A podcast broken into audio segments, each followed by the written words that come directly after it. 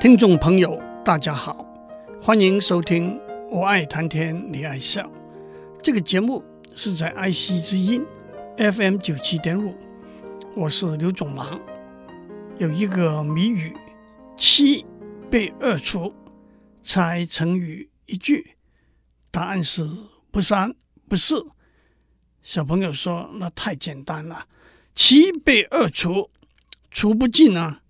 而且七被三除，被四除，被五除，被六除，都除不尽。”你问小朋友：“你怎么知道这些答案？”小朋友说：“那可不简单，你来考考我吧。譬如说，一三八六，小朋友不假思索地说。”一三八六被二三六七九十一除都除得尽，被四五八十除都除不尽。大人们也记起来了，我们在国小也学过，一个数字被另外一个数字除，除不除得尽，除了用蛮力来算之外，也有些窍门捷径。要决定一个数字被二除，除不除得尽是相当简单的。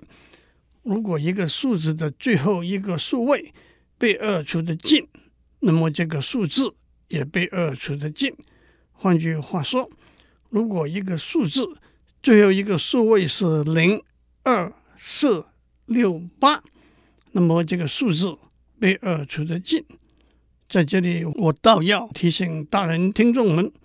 如果你的小朋友问为什么，你怎样回答？被删除了，我们也记得在国小的时候学过，把一个数字的数位加起来，如果加起来的和被删除的尽，那么这个数字也被删除的尽。例如，把一三八六的数位加起来。一加三加八加六等于十八，十八被删除的尽，所以一三八六也被删除的尽。为什么呢？让我给你一个简单的暗示：一千被删除，余数是一；一百被删除，余数也是一；十被删除，余数也是一。让我告诉你一个新的方法。在一个数字的数位里头，有多少个是一，或者四，或者是七，把总数叫做 A；有多少个是二，或者五，或者八，把总数叫做 B。如果 A 和 B 之差是三的倍数，那么这个数被删除的尽。例如，一一五七四，有四个数位是一或四。或七，a 等于四，有一个数位是二或五或八，b 等于一，a 减 b 等于三，所以一一五七四被删除的进。例如七一四二八八，有三个数位是一或四或七，有三个数位是二或五或八，三减三等于零，所以七一四二八八被删除的进。为什么？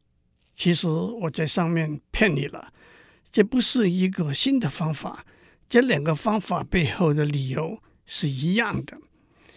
不过，这倒指出一个大家很少想到的事实：如果一个数字被删除的尽，那么不管怎样重新排列这个数字的数位，结果也一定被删除的尽。例如，五三一、五一三、三五一。三一五、一五三、一三五都被删除的尽，被四除呢，最后两个数位被四除的尽。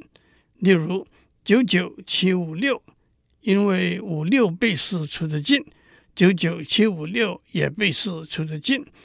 九九七七六，因为七六被四除不尽，九九七七六也被四除不尽。被五除了。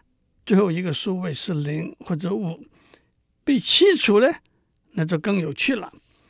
譬如说，一个数字有 n 个数位，我们拿前面 n 减一个数位，减去二乘最后一个数位，如果得到的数字也能被其除得尽，那么原来的数字也能被其除得尽。例如，原来的数字是一二四六，那么一二四减二乘六等于一一二，因为一一二被其除得尽，所以一二四六也被其除得尽。其实从一一二，我们就可以算出十一减二乘二等于七，七被七除得尽，所以一一二也被七除得尽。为什么？我又得留给有兴趣的听众了。其实此外还有许多不完全相同的办法去决定一个数字能不能够被七除得尽，我就不再多讲了。不过，这又让我想起几个相似的例子。要决定一个数字是否被二十三除得尽，拿前面 n 减一个数位加上七乘最后一个数位，如果得到的数字被二十三除得尽，那么原来的数字也被二十三除得尽。例如，原来的数字是三一二八，三一二加七乘八等于三六八。三六加七乘八等于九十二，九加七乘二等于二十三，所以三一二八被二十三除得尽。要决定一个数字是否被二十九除得尽，拿前面 n 减一个数位加上三乘最后一个数位。例如，原来的数字是五十八，五加三乘八等于二十九。要决定一个数字是否被三十一除得尽。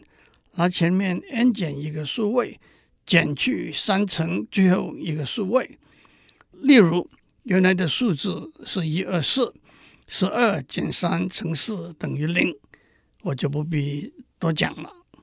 还有一个有趣的例子，要决定一个数字能不能被十一除得尽，只要从最前面的数位开始减加减加后面所有的数位。如果结果被十一除得尽，那么原来的数字也被十一除得尽。例如，原来的数字是二一三二九，二减一加三减二加九等于十一，所以二一三二九被十一除得尽。为什么？让我给您一个简单的提示，就和上面讲过被删除的例子相似。一一百、一万、一百万，十的 k 次方，k 是偶数，被数一除，余数是一。十、一千、十万，十的 k 次方，k 是奇数，被十一除，余数是十。接下来，让我介绍几个名词：a 和 b 都是正整数，如果 a 被 b 除的尽，b 叫做 a 的约数。很明显，对任何 a，一和 a 都是 a 的约数。如果把 a 排除在外，那么其他的约数叫做真约数。如果一个正整数 a 只有一和 a 是它的约数，那么 a 叫做质数。一个小小的技术问题是一。是不是一个质数？让我们选择把一排除在外，质数从二、三、五、七、十一开始数。一个非质数叫做合成数，例如十二是一个合成数，因为一、二、三、四、六、十二都是它的约数。让我首先交代一个大家往往认为是想当然的结果：任何一个正整数都可以写成质数的乘积，而且除了质数的排列次序之外，这是唯一的写法。例如，八十四等于二乘三乘三乘七，一二三四五六七八九等于三乘三乘三六零七。乘三八零三，这个结果叫做算术基本定理，这是需要严谨的证明的。不过我就不在这里多讲了。让我随便找两个数字九七七和九八七。我问，你知道哪个是质数，哪个是合成数吗？答案是九七七是质数，九八七是合成数。你怎么知道九七七是质数呢？用蛮力从质数二开始，二三五到四六七、四七九、四八七这些质数，没有一个是九七七的月数，所以九七七是质数。你怎么知道九八七是合成数呢？用蛮力从质数二开始，我们找到九八七等于三乘七乘四十七。在这里，我们提出了两个问题：第一，决定一个数字是不是质数；第二，如果一个数字是合成数，怎样把它分解成质数的乘积？在观念上，这个两个问题都可以用蛮力来解。还有人马上说：“今天的电脑有足够的蛮力，还有什么困难？”不过，如果用蛮力去解一道题，要等三百年后结果才会出来，这个结果还有用吗？因此，电脑科学家提出一个重要的观念，把许多题目分成两类：一类是有已知的算法，可以在合理的时间内把结果找出来的题目；另一类是到目前为止没有算法可以在合理的时间内把结果找出来的题目。当然，“合理”这个词需要严谨的数学定义，我就不在这里讲了。可是，相当令人诧异的是，在二零零二年，有三位印度的电脑科学家找出一个算法，可以在合理的时间内决定一个数字是不是质数。相反的，到目前为止，没有人找到一个算法，可以在合理的时间内把一个合成数分解成质数的乘积，例如一零零八六六四七等于一四七一乘六八五七，这可就得费点力气了。更何况我给你一个一百二十八数位的数字，两百五十六数位的数字呢。让我指出，这不只是一个纯理论的问题。今天很多的编码技术。都建立在还没有人找到一个算法，可以在合理的时间内把一个合成数分解成质数的乘积这个前提上。如果有一天有人可以找到这么一个算法，那么这些编码技术的密码就都可以在合理的时间内被破解了。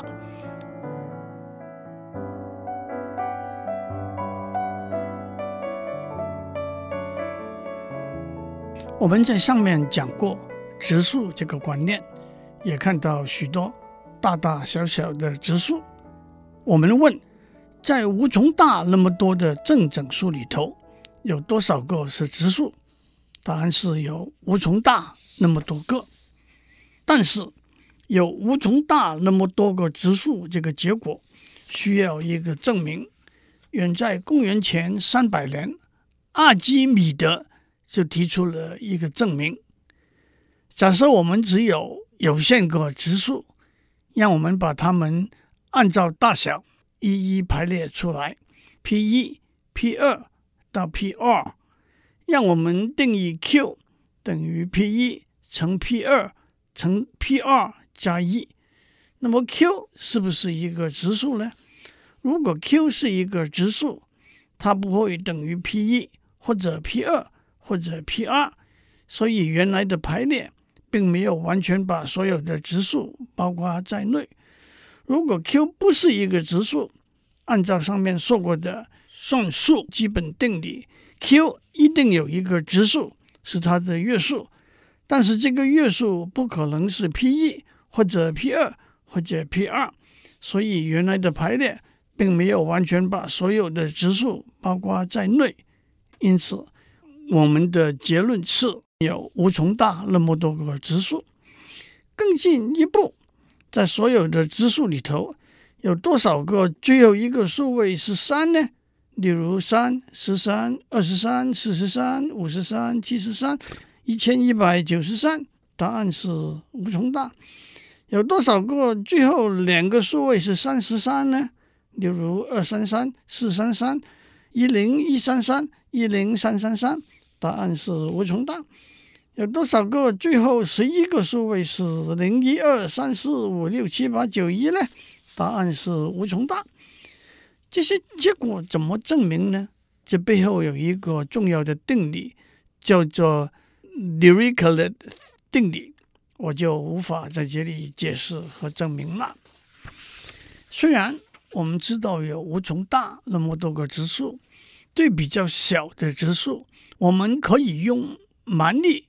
当然是电脑的蛮力来数，譬如说，比十小的有二三五七四个质数，比一百小的有二十五个质数，比一千小的一百六十八个，比一万小的一千两百二十九个。不过，可能让你讶异的，数学家用电脑的蛮力加上人脑，已经算出。比十的二十次方小的质数大概有十八乘十的二十一次方那么多个，比十的二十五次方小的质数大概有一百七十六乘十的二十一次方那么多个。观念上，对任何一个正整数 n，我们可以用蛮力找出比 n 小的质数的数目。不过，一个非常重要的结果是。对任何 n 比 n 小的质数的数目，大约是 n 被 log n 除，log n 是自然对数。我们知道，在所有的正整数里头，质数的分配是没有规律的模式的。可是这个简单的共识的估计却是相当可靠。那我就不多讲了。在一连串的质数里头。两个连续的质数的差叫做它们之间的距离。例如，在二、三、五、七、十一、十三这一连串质数里头，二和三的距离是一，三和五的距离是二，五和七的距离是二，七和十一的距离是四，十一和十三的距离是二，等等。我们已经讲过，质数的分布是没有规律的模式的，所以。连续的质数之间的距离也是起起落落，没有规律的模式。二和三之间的距离是一，那是最小也是唯一的例子。因为除了二之外，其他的质数都是奇数，例如三和五、五和七、十一和十三、八五七和八五九、九零一一和九零一三之间的距离都是二。如果两个直数之间的距离是二，它们叫做孪生直数。接下来，让我为大家讲一个非常动人的故事，也是一个重要的结果。在数论里头，一个远在十九世纪就提出的叫做孪生质数猜想说，在所有正整数里头，有无穷大。那么多对的孪生质数，这个猜想多年以来始终没有获得证实。可是，在二零一三年，一位在美国的华裔数学家江一堂，在解答这个猜想的方向，获得了一个非常重要的突破。他证明了，在所有正整数里头，有无穷大那么多对质数。每一对里头的两个质数的距离小于七千万，这个结果石破天惊的证明了有无穷大那么多对质数，每一对里头的两个质数的距离有一个上限。七千万并不是一个重要的数字。事实上，当张一堂宣布了他的结果之后，许多数学家就同心合力。改进七千万这个上限，这个和时间竞赛的合作已经把这个上限降低到两百四十六。如果这个上限能够降低到二，那就是证明了孪生质数猜想了。让我讲张一堂感人的从事研究数学研究的历程。他一九九五年出生在上海，十五岁随母亲下放到农场，几年之后回到北京，在一家锁具工厂做工人。他努力自修，到了二十三岁才考进北京大学数学系。一九八二年大学毕业，一九八五年念完硕士，一九九二年在美国的普渡大学获得博士学位。他的博士论文是在代数几何的领域。他毕业之后找不到一份固定的工作，在纽约和肯德基州的 Lexington。打临时工，还在快餐店 Subway 当过收银员。他的研究兴趣也转回到他最喜爱的数论。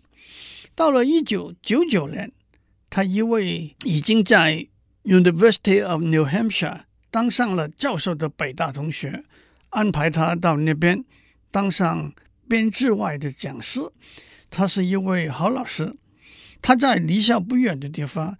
住了一间公寓，把汽车也卖了，和学生一起搭校车往返，每周工作七天。二零一二年年底，他把他获得的惊天动地的结果送到数学界最重要的一份期刊发表。这份期刊在二零一三年收到九百一十五篇论文，只接受了三十七篇。当他的论文被接受之后，他打电话给他住在美国西岸的老婆说：“这几天你留意一下报章和媒体，你可能看到我的名字。”他的老婆说：“你是不是喝醉酒了？”张益唐一席之间扬名天下，许多奖项纷至沓来，包括有天才长之称的 MacArthur Fellowship 中研院院士和许多大学教职。他在 University of New Hampshire 马上被升任为正教授，他也选择留下来。其实，用今天大学里头升等的标准来看，他发表的论文的总数是一篇，但在 Science 跟 Nature 里面发表的论文是零篇。他的论文的影响的因子是三，被引用的次数是四。过去十五年的 H 因子是一，恐怕连副教授都升不上去了。祝您有个平安的一天。